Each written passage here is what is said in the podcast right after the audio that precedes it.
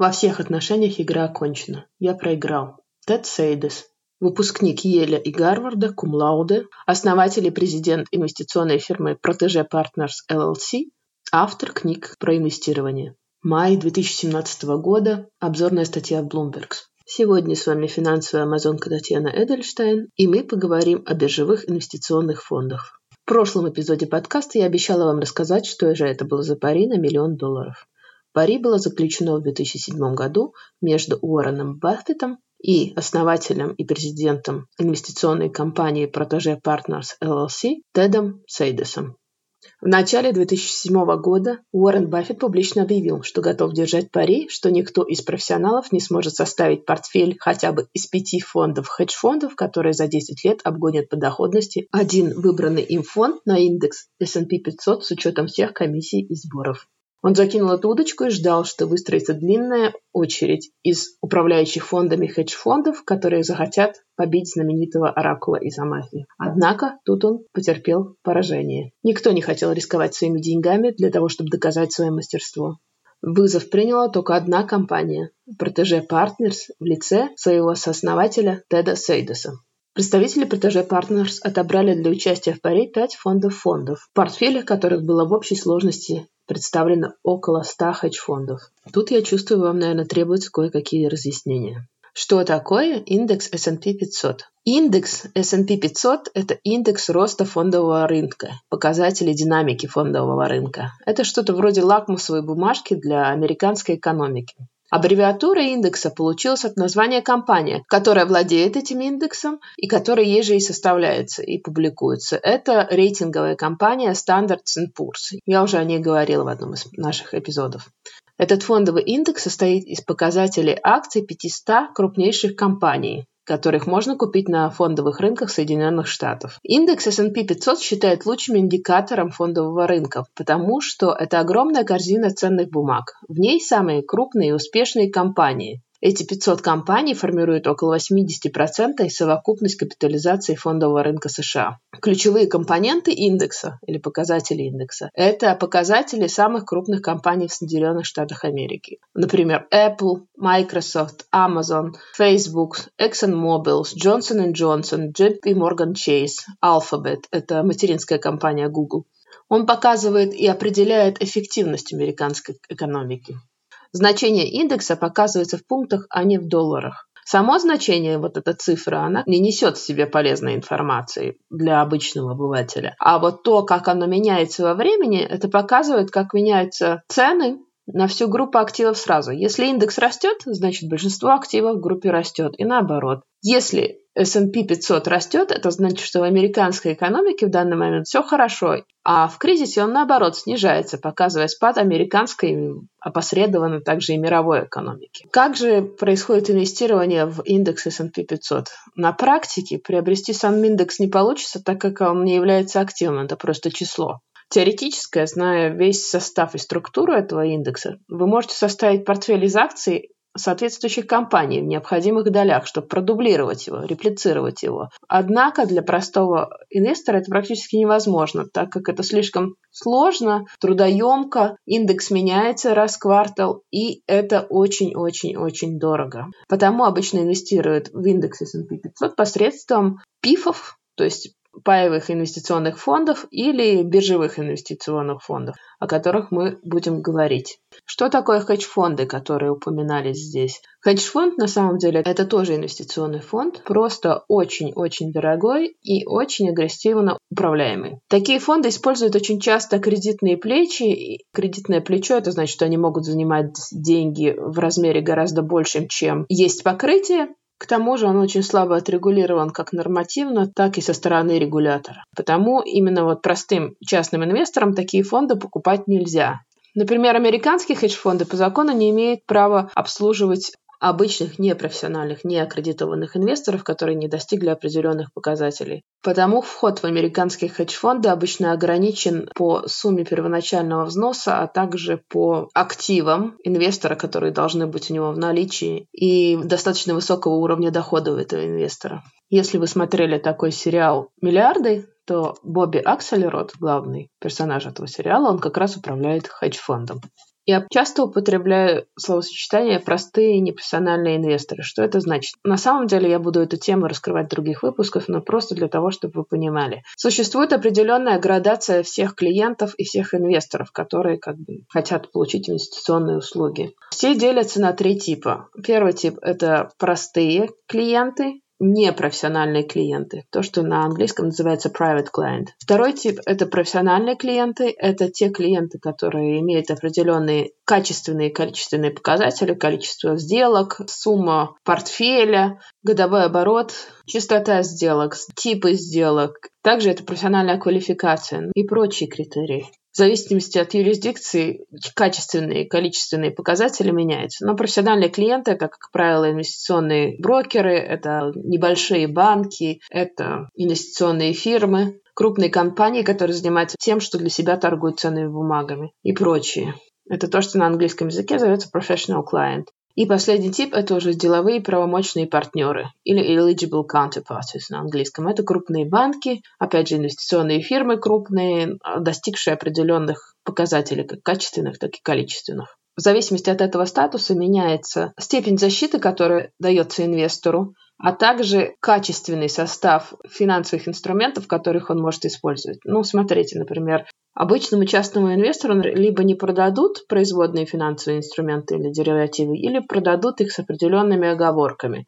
Также обычный непрофессиональный клиент, который не является аккредитованным клиентом или аккредитованным инвестором, как это называется в США, он в большинстве случаев не сможет стать инвестором хедж-фондов, ну, только если он не выполняет определенные критерии, согласно регула D США.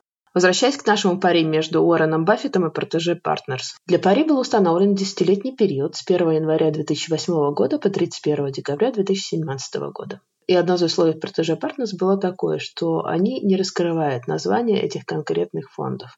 Уоррен Баффет не стал скромничать, и он назвал лошадку, на которую он поставил. Это фонд Вангарда S&P 500 Index Fund Admiral Shares. У него тикер VFIAX. Тикер – это аббревиатура, по которой вы быстро можете найти ту или иную бумагу. И что в результате из этого получилось? Я сейчас смотрю на финальные цифры этого пари и могу констатировать, что ставка Баффета сыграла с годовой доходностью в 7,1%. Если мы смотрим статистический среднегодовой доход и около 99% общего, общей доходности, это за все время, за все 10 лет, она сработала с общей доходностью почти 99%. А ставка Теда Сейдеса или Protege Partners, 5 фондов сработали с годовой доходностью в 2,2% и принесли своим инвесторам общую доходность 24% за декаду, то есть в 4 раза меньше, чем обычный индексный фонд на индекс S&P 500.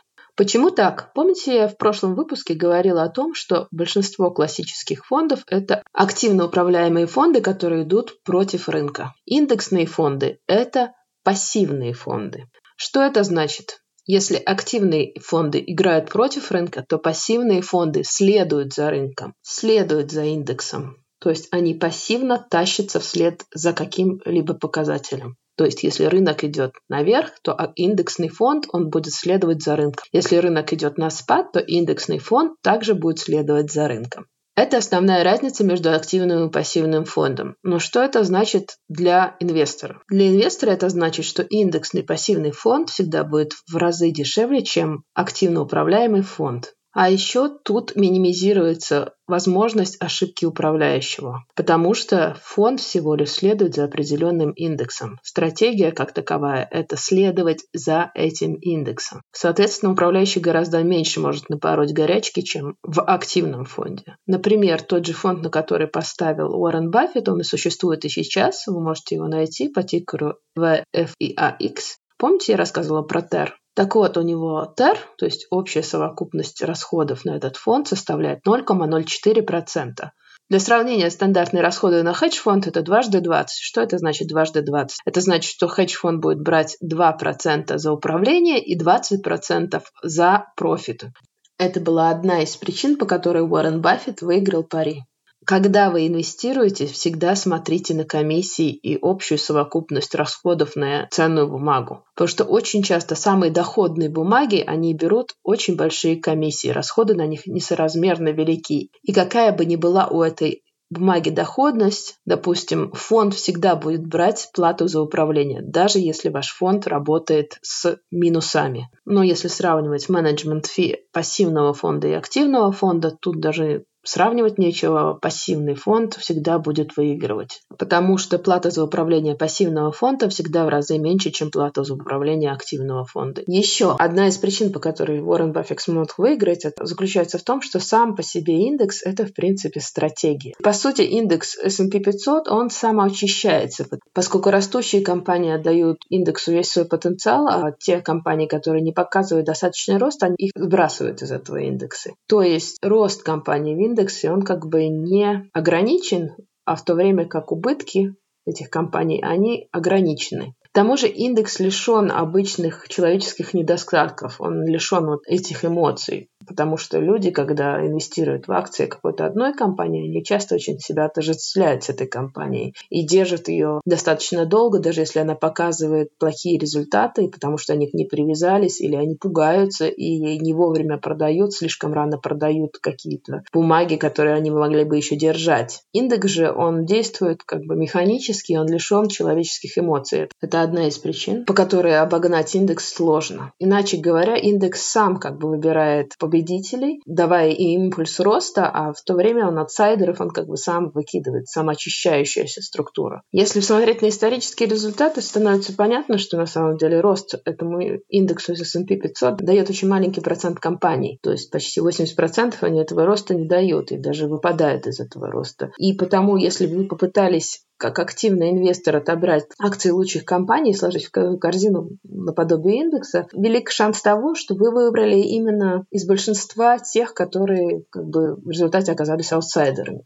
Тут я должна признаться, когда я готовила этот выпуск, я была уверена, что Уоррен Баффет поставил на биржевой инвестиционный фонд, который был привязан к индексу. Но, оказывается, он поставил не на биржевой инвестиционный фонд, то есть не на ETF, а он поставил на обычный паевый инвестиционный фонд, который был привязан к индексу S&P 500. Я была уверена, что он поставил на фонд с тикером VOO. На самом деле тут разница небольшая, потому что фонд с стикером ВОО – это точная копия фонда с стикером FEIX, вот этот фонд, на который поставил на самом деле Уоррен Баффет. Фонд Vanguard Admiral Shares. Просто один из них торгуется свободно на фондовой бирже, а другой надо приобретать непосредственно в фонде. То есть один из них биржевой инвестиционный фонд или BIF, или ETF, Exchange Traded Fund, а второй, на который он реально поставил, это обычный паевый инвестиционный фонд. Я хочу вам объяснить, почему породилось это вообще как бы недоразумение, почему я ошиблась. На самом деле это связано с тем, что я уже довольно давно связана с инвестиционным бизнесом и помню времена, когда ETF все были индексные, а в свою очередь все паевые фонды или mutual funds, они все были обычно активно управляемые. Но времена меняются, и меняются и виды ценных бумаг в том числе. Это так же, как с полами. Раньше были мужчины и женщины, а сейчас уже есть цисгендеры и трансгендеры, и еще чего только нет.